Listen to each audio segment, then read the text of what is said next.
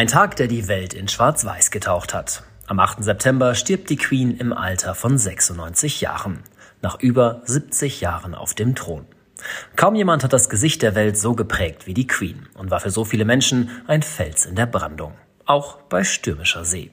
Ein Journalist hat sie treffend als Anker im Sturm der Gegenwart bezeichnet. Ein Anker, der jetzt nicht mehr da ist. In Großbritannien läuft seit dem Ableben der Queen ein strenges Protokoll bis zur Beerdigung am kommenden Montag. Darüber und über die letzten Stunden der Queen spreche ich jetzt mit unserer Royals-Expertin Larissa Jäger live in London.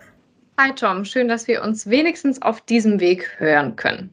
Ich freue mich sehr und vor allem, dass du uns ein bisschen den Einblick geben kannst, wie die Situation und die Lage gerade in London ist. Du bist seit einigen Tagen in der Stadt, hast schon viel mitbekommen von der Stimmung vor Ort. Wie kann man das einfangen oder auch beschreiben? Es ist so ein bisschen wie wenn wie wenn es zwei Welten wären. Also auf der einen Seite, wenn du hier im Hotel bist, dann merkst du gar nichts. Die Straßen sind ganz normal, der Verkehr ist ganz normal als hätte sich nichts verändert. Und sobald man sich Richtung Buckingham Palace bewegt äh, oder auch äh, zum Parlamentsgebäude oder der Westminster Abbey, dann merkt man, was vorgefallen ist. Es, äh, man, es sind Menschenmassen, die man nicht durchdringen kann. Ähm, viel Trauer, unfassbar viel, ein Meer an Blumen. Es ist wirklich überwältigend äh, und sehr traurig, aber gleichzeitig schön, weil, weil man merkt, wie, wie schwer dieser Verlust wiegt und wie dankbar man doch ist für 70 Jahre mit der Queen. Du sagst es gerade, gehen wir noch mal einen Schritt zurück. Am 8. September ist die Queen äh, gestorben. Was können wir über die letzten Stunden sagen der Queen? Ja, es muss ähm, zum Schluss ganz, ganz schnell gegangen sein. Die Queen hatte noch zwei Tage vor ihrem Tod die neue Premierministerin Liz Truss empfangen, die Nachfolgerin von Boris Johnson. Meiner Meinung nach sah sie bei diesem Termin auch sehr gut aus. Sie sah ganz normal aus. Sie stand aufrecht. Natürlich hatte sie einen Stock zur Hilfe, aber auch das war in den letzten Monaten ja gehörte zum normalen Programm. Sie hat gelächelt. Dass dass sie zwei Tage später versterben wird, konnte da noch niemand ahnen. An diesem 8. September gab es dann ein Update vom Palast, dass man sich sorgt um ihren Gesundheitszustand, dass die Ärzte ein bisschen besorgt sind und deshalb hat man sich entschieden, an diesem Tag eben keine Termine mehr für die Queen einzustellen beziehungsweise geplante Termine abzusagen. Und ähm, ja, dann begann eigentlich dieses ganze Rad an Ereignissen. Man sah dann auf einmal Abschüsse von der Familie, man sah, wie Andrew, wie Edward, wie William in Flugzeuge stiegen und nach Balmoral aufbrachen. Und gegen 18.30 Uhr deutsche Uhrzeit kam dann tatsächlich auch die Nachricht, dass die Queen am Nachmittag ähm, friedlich auf Schloss Balmoral in Schottland verstorben ist. Dass jetzt Termine abgesagt worden sind von der Queen, das haben wir in den letzten Monaten immer öfter erlebt. Du hast es gerade angesprochen. Du als Royals-Expertin begleitest die Queen äh, schon über mehrere Jahre hinweg und hast auch viel mitbekommen, wie es ihr gerade geht, ähm, viel von den Terminen mitbekommen, die sie teilweise noch gemacht hat, auch bis vor kurzem, das Thronjubiläum zum Beispiel. Wann gab es denn für dich den Punkt, wo du gemerkt hast, okay, irgendwas stimmt da nicht, es geht ihr wirklich schlecht? Gab es da wirklich Anzeichen, die du ähm, gemerkt hast? Ich muss sagen, dass ich ganz, ganz lange nicht davon ausgegangen bin, dass es so schwerwiegend ist und dass es ihr so schlecht geht. Die Queen hat ja im Februar diesen Jahres bezüglich ihres Thronjubiläums ihren Schwur nochmal erneuert und versprochen, ein weiteres Mal ihr Leben in den Dienst der Krone zu stellen. Und das hat sie auch gemacht bis zum letzten Tag. Für mich waren es zwei Dinge in Kombination miteinander, die mich sehr, sehr besorgt äh, gemacht haben. Das eine war, dass die Queen Termine absagt bzw. verschiebt oder jemanden für ihre Vertretung schickt, war in den letzten Monaten nichts Besonderes mehr. Aber dass wirklich eine Meldung vom Palast ganz offiziell herausgegeben wird, dass man besorgt ist, dieses Wort besorgt, das hat einen schon in Alarmbereitschaft versetzt und der Moment, wo für mich klar war, dass das die letzten Stunden der Queen sein werden und dass es jetzt wirklich zu Ende geht, war der Moment, in dem wir erfahren haben, dass Harry auf Schloss Balmoral geladen wurde. Er war ja in der letzten Woche sogar noch in Deutschland, er war auch in England und hat sich dort weder mit der Queen noch mit seinem Vater Charles noch mit seinem Bruder William getroffen. Er hat alle Einladungen, die ausgesprochen wurden, abgelehnt. Und dass Harry sich dann auf den Weg macht, da war mir bewusst, das muss jetzt wirklich ernst sein, sonst würde man den Enkel, der der Queen ja in den letzten zwei Jahren doch einiges an Kummer bereitet hat, gar, gar nicht herholen. Ja, was man auch nicht vergessen darf, die Queen ist immerhin 96 Jahre, also stolze 96 Jahre alt geworden. Kannst du denn sagen oder wissen wir, woran sie tatsächlich gestorben ist? Das wissen wir leider nicht. Das kann ich leider auch nicht sagen. Es ist sehr ähnlich wie bei Prinz Philipp. Prinz Philipp ist ja im April 2021 gestorben und auch da gab es keine offizielle Tod Ursache, die wurde zumindest nicht rausgegeben vom Palast. Wir können also nur mutmaßen, im Alter von 96 Jahren kann es auch ganz einfach Altersschwäche sein. Man, man hat ja auch sehr oft gesagt, die Queen ist müde, ähm, sie hatte Probleme mit den Knien und so weiter und so fort. Das sind alles Begleiterscheinungen des Alters, die ein Körper mit 96 Jahren natürlich mit sich bringt. Es kann auch das Herz gewesen sein, auch das ist eine Möglichkeit. Ich denke, ähm, dass es ein, ein natürlicher Tod natürlich definitiv war. Wenn es irgendetwas Gravierendes gewesen wäre, wäre ich davon ausgegangen, dass man sie ins Krankenhaus gebracht hat. Das hat man nicht getan. Ich bin überzeugt davon, dass das der letzte Wunsch der Queen war. Zu Hause zu sterben. Und der hat sich erfüllt. Sie hatte zwar natürlich einen traurigen Tod, aber wir wissen mittlerweile, dass ihr Sohn Charles bei ihr war, auch ihre Tochter Anne war bei ihr. Die anderen Kinder und auch die Enkel haben es leider, leider nicht mehr rechtzeitig geschafft. Aber sie musste nicht alleine sterben. Und ähm, so traurig es ist, es war auch ein schöner Tod. Ein Tod, den sie sich so sicherlich gewünscht hätte. Ja, und was wir eben auch wissen, dass der Palast natürlich nichts dem Zufall überlässt und alles minutiös plant. Das auch schon seit Jahrzehnten, also auch die Beerdigung und all das, was jetzt quasi seit dem Ableben der Queen in äh, Großbritannien passiert, ist wirklich minutiös durchgeplant. Ähm, Narissa, was kann man denn sagen, was gerade äh, in London passiert, wo wir gerade sind in dieser, ja, man kann schon sagen, Dramaturgie, ähm, die da aufgefahren wird äh, zur Beerdigung der Queen? Ja, man plant dieses Ereignis seit Jahrzehnten. Es gibt immer wieder neue Codenamen, wie man den Tod der Queen praktisch, wie man dieses Ereignis des Todes der Queen nennt. London Bridge is down ist so der berühmteste Satz, der gefallen sein muss, als die Queen dann tatsächlich verstorben ist. Und dieser Tag, der 8. September, geht als D-Day, also als Death Day, zu deutschen Todestag der Queen in die Geschichte ein. Ab diesem D-Day zählt man praktisch in Tagen, ähm, D-Day 1 bis D-Day 10 und die Queen wird an D-Day 11, elf Tage nach ihrem Tod, beerdigt werden. Ähm, in den ersten zwei Tagen nach ihrem Tod ist Folgendes passiert. Charles wurde natürlich automatisch zum König. Er trägt den Titel King Charles III. Seine Ehefrau Camilla wurde Queen Consort. Das hat die Queen ja noch im Februar selbst entschieden.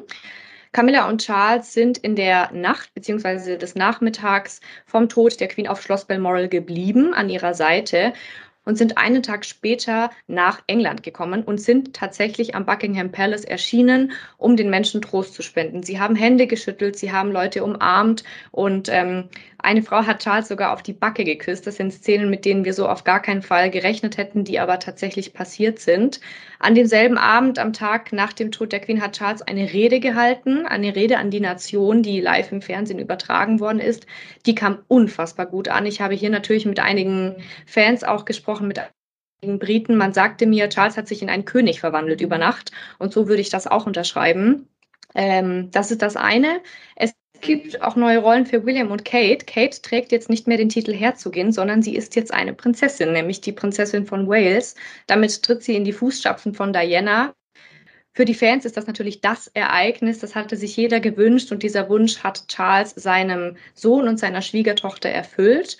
Und vielleicht jetzt gerade in diesen Momenten das interessanteste Ereignis des Tages beziehungsweise der letzten Tage, was passiert mit dem Sarg der Queen. Auch hier haben wir viel Spekulation gehört. Die Pläne zum äh, D-Day und auch zur Operation London Bridge wurden natürlich nicht offiziell bestätigt. Ich kann jetzt sagen, dass der Sarg der Queen in Schottland mit dem Auto eine Route abgefahren hat. Er wurde zuerst von Schloss Balmoral nach Edinburgh gebracht. Immer wieder war die Royal Family auch an der Seite des Sarges, hat dort Schweigeminuten abgehalten. Es hieß anfänglich, dass der Sarg mit dem Zug in den Buckingham Palace bzw. nach London gebracht werden soll. Das wurde nicht so gemacht. Der Sarg der Queen wurde mit dem Flugzeug herübergeflogen und überführt. Auch hier war Anne an der Seite ihrer Mutter und nun befindet sich der Sarg nicht mehr am Buckingham Palace. Das hat er heute Morgen noch getan. Mittlerweile wurden die sterblichen Überreste von Queen Elizabeth in die Westminster Hall ins Parlament Parlamentsgebäude verlagert. Dort wird sie aufgebahrt bis zum Montag, mehrere Tage lang, und die Öffentlichkeit bekommt die Chance, sich von ihrer Regentin zu verabschieden. Man äh, kann noch nicht ganz überreißen, was es hier an Menschenmengen geben wird, auf, was auf die Polizei und auf die ganzen Mitarbeiter und Sicherheitsleute zukommen wird. Aber man rechnet, so viel kann man verraten, mit einer Million Menschen, die sich von der Queen verabschieden möchten und mit bis zu 30 Stunden Wartezeit in dieser Schlange, die in die Hallen des Parlamentsgebäudes führt. Ja, Dimensionen, die für uns eigentlich kaum vorstellbar und noch nachvollziehbar sind. Aber ja, es gibt viele Menschen, die Abschied nehmen wollen von Queen Elizabeth II. Und Larissa, du hast es mir gerade erzählt, du hast die Nachricht äh, vom Tod der Queen bekommen, kurz bevor du in den Flieger gestiegen bist nach London. Bist also wirklich von ähm, der ersten Minute fast vor Ort und äh, hast die Ereignisse vor Ort im Blick und hast das Ganze miterlebt. Was war denn für dich die größte Überraschung der letzten Tage? Die größte Überraschung der letzten Tage war für mich Charles. Ähm, auch hier habe ich natürlich viel mit Briten gesprochen über seine Rede, die, wie ich gerade schon ein bisschen angeteasert habe, unfassbar gut ankam. Viele Menschen haben Charles dieses Amt nicht zugetraut. Er war der ewig Wartende. Er hat 70 Jahre lang auf diesen Tag gewartet, 70 Jahre lang auf den Thron gewartet. Und was man in den ersten Tagen sagen kann, Charles ist bereit. Charles hat sich wirklich vorbereitet. Er ist sich der Verantwortung bewusst. Er ist sich auch der Last bewusst, die so ein Amt mit sich bringt. Und ähm, er macht seine Sache wirklich gut. Man sieht ihm an, dass, dass, es, dass er trauert, dass es ihm natürlich nicht gut geht in den ersten Tagen nach dem Tod seiner Mutter. Es gibt zum Beispiel eine schöne Geschichte, die in den Medien gelandet ist, von dem Tag, an dem Charles äh, von Schottland nach England flog. Man fragte ihn dort wohl am Flughafen, wie es ihm denn gehe, und er legte dem Mann daraufhin seine Hand auf die Schulter und meinte, eines Tages muss es ja passieren und ging weiter. Also die, die Royal Family ist, glaube ich, schon sehr dankbar, dass, dass sie so lange ihr, ihr Oberhaupt behalten dürfte und so lange ihre Queen, ihre Großmutter, ihre Granny, wie William und Harry sie nennen, behalten durften. Das ist die eine Überraschung, dass Charles seine Sache wirklich gut macht und dass das Volk mit seinem neuen König auch wirklich einverstanden ist. Es gibt nach wie vor geteilte Meinungen zu Camilla, wie ich hier erfahren habe. Sie spielt noch nicht so wirklich eine Rolle. Sie hat noch nicht besonders viel gesagt. Sie hält sich eher im Hintergrund. Sie hat auch immer einen ähnlichen Gesichtsausdruck. Sie muss sich, glaube ich, noch ein bisschen in ihre Rolle einfinden. Sie muss noch ihren Stil als Königin ähm, finden. Das braucht ein bisschen Zeit. Das, die Zeit muss man ja auch geben. Das wird in den nächsten Monaten und Jahren natürlich noch sehr spannend werden. Die zweite Überraschung ist für mich ganz klar der gemeinsame Auftritt von Kate, William, Meghan und Harry. Das würde ich als nicht weniger als eine Sensation bezeichnen. Die vier haben sich ja auf Windsor gezeigt, sind äh, wenige Tage nach dem Tod der Queen gemeinsam vor das Blumenmeer getreten, das dort errichtet worden ist. Und mit diesem Auftritt hat niemand gerechnet. Sie haben sich ja zuletzt im März 2020 gezeigt bei dem Gottesdienst und letzten Auftritt von Harry und Meghan als Royals. Sie sind ja dann zurückgetreten als Senior Royals und natürlich ist viel passiert. Es gab diverse Interviews, es gab das Oprah-Interview, es gab mehrere Interviews von Meghan alleine, bei dem sie natürlich auch weiterhin gegen die Royal Family ausgeteilt hat. Und dass Kate und William die Größe besitzen, die beiden einzuladen und zu einem gemeinsamen Auftritt einzuladen vor der Menge, das zeigt, dass ähm, die Differenzen, die sie zu haben scheinen, wirklich in den Hintergrund gerückt werden und die Trauer um den Queen äh, oft in den Vordergrund tritt und dass es darum geht und nicht darum, wie sie jetzt gerade in diesen Monaten, Momenten zueinander stehen. Und das Dritte ist, die Royal Family scheint wirklich gelernt zu haben, wie das Volk sich wünscht dass man ihnen begegnet. Ich, wir haben in der letzten Folge, Tom, über den Tod von Diana gesprochen den 25. Todestag. Dort gab es unfassbar, dort gab es eine unfassbar große Kritik an der Royal Family, an den Windsors, dass sie die Fans alleine gelassen haben vor dem Buckingham Palace, dass sie nicht kamen, nicht ihre, nicht ihre Trauer praktisch gezeigt haben. Das wurde dieses Mal ganz anders gemacht. Ich habe es schon gesagt, einen Tag nach dem Tod kam Charles mit Camilla schon, auch William, auch Kate, die Kinder, Enkel sind aufgetreten, haben sich, egal ob in Schottland, ob auf Windsor, ob vor dem Buckingham Palace, das Blumenmeer angeschaut haben sich wirklich heruntergebeugt, sich Briefe durchgelesen. Und das ist eine, eine große Überraschung, dass das hier anders gehandhabt wird und dass man, dass man dem Volk beistehen will in seiner Trauer. Ja, ich höre raus, es sind viele, viele Eindrücke, die auf der einen Seite natürlich sehr, sehr traurig sind, aber eben auch sehr dankbar machen, was es eigentlich für eine tolle Frau war. Ähm, wirklich ein Anker der Gegenwart, wie ich ja eingangs gesagt habe, die da von uns gegangen ist. Aber Larissa, ähm, sag noch mal, wie geht es genau jetzt weiter? Ja, die nächsten Tage werden, glaube ich, die spannendsten in dem ganzen Prozess, wenn man ihn so bezeichnen will. Die Queen wird, wie gesagt, aufgebahrt in der Westminster Hall und dadurch wird das Ganze natürlich auch noch mal realer. Wir haben bisher einen Sarg gesehen, das hat es noch einen Schritt nahbarer gemacht und man hat verstanden, auch visuell verstanden, was gerade passiert.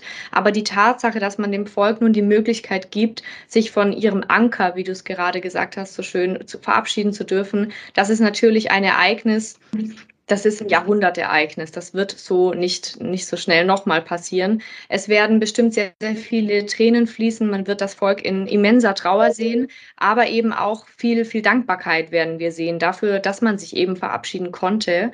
Und am nächsten Montag, dem 19. September, steht der Royal Family ohne Zweifel der schwerste Gang in der Geschichte der Monarchie bevor. Sie müssen nämlich die Queen begraben. Es wird ein, ein Staatsbegräbnis logischerweise, das auch live im Fernsehen übertragen wird. Sie wird in der Westminster Abbey beerdigt. Mit dieser Kirche verbindet die Queen unfassbar viele schöne Erinnerungen. Dort haben sehr viele ihrer Enkel, auch ihrer Kinder geheiratet. Sie hat dort 1947 ihren Philipp geheiratet. Sie wurde dort gekrönt.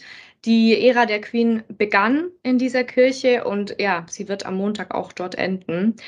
Und was auf Charles zukommt, ist natürlich eine neue Ära. Seine Ära beginnt jetzt. Es müssen noch ganz, ganz viele formale Dinge geklärt werden, die man vielleicht gar nicht so auf dem Schirm hat. Beispielsweise muss das Gesicht von Charles natürlich auf die offiziellen Dokumente der Briten. Sein Gesicht wird in Zukunft Geldmünzen zieren, sein Gesicht wird Briefmarken zieren.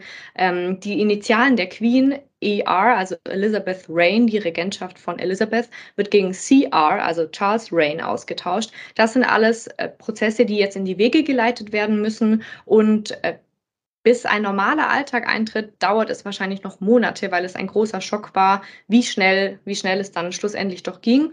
Und für mich persönlich vielleicht am spannendsten wird die Entwicklung von Camilla sein. Was, was macht sie mit diesem Amt? Für welche Werte wird sie sich einsetzen? Wie schafft sie es, sich treu zu bleiben und gleichzeitig eben ihrer neuen Rolle gerecht zu werden? Und ähm, auch William und Kate werden wir natürlich beobachten in den nächsten Tagen. Kate ist vielleicht besonders interessant, weil sie damit wirklich zur Prinzessin aufgestiegen ist. Und sie hat uns schon ein kleines Statement gegeben, das noch nicht offiziell von ihr kam, aber von einem Insider, der sie zitiert haben soll. Sie hat nämlich gesagt, sie respektiert es und schätzt es sehr wert, dass man ihr diesen Titel gegeben hat. Sie möchte aber in Zukunft ihre eigenen Wege gehen. Und wie sie die gehen wird und was sie tun wird, das, das beobachten wir natürlich weiter und das wird für uns noch sehr spannend werden. Larissa, vielen, vielen Dank für deine teils sehr persönlichen Eindrücke aus London. Und du bleibst auch weiterhin in der britischen Hauptstadt, äh, auf jeden Fall bis zur Beerdigung am Montag. Berichtest weiter für uns vor Ort. Ähm, wir freuen uns auf deine Eindrücke und auf das, was du uns berichtet. Und ich freue mich natürlich, wenn du wieder neben mir hier bei Palastgeflüster im Studio in München bist. Also, bis dahin, Larissa, viele Grüße nach London und für euch alles Gute weiterhin.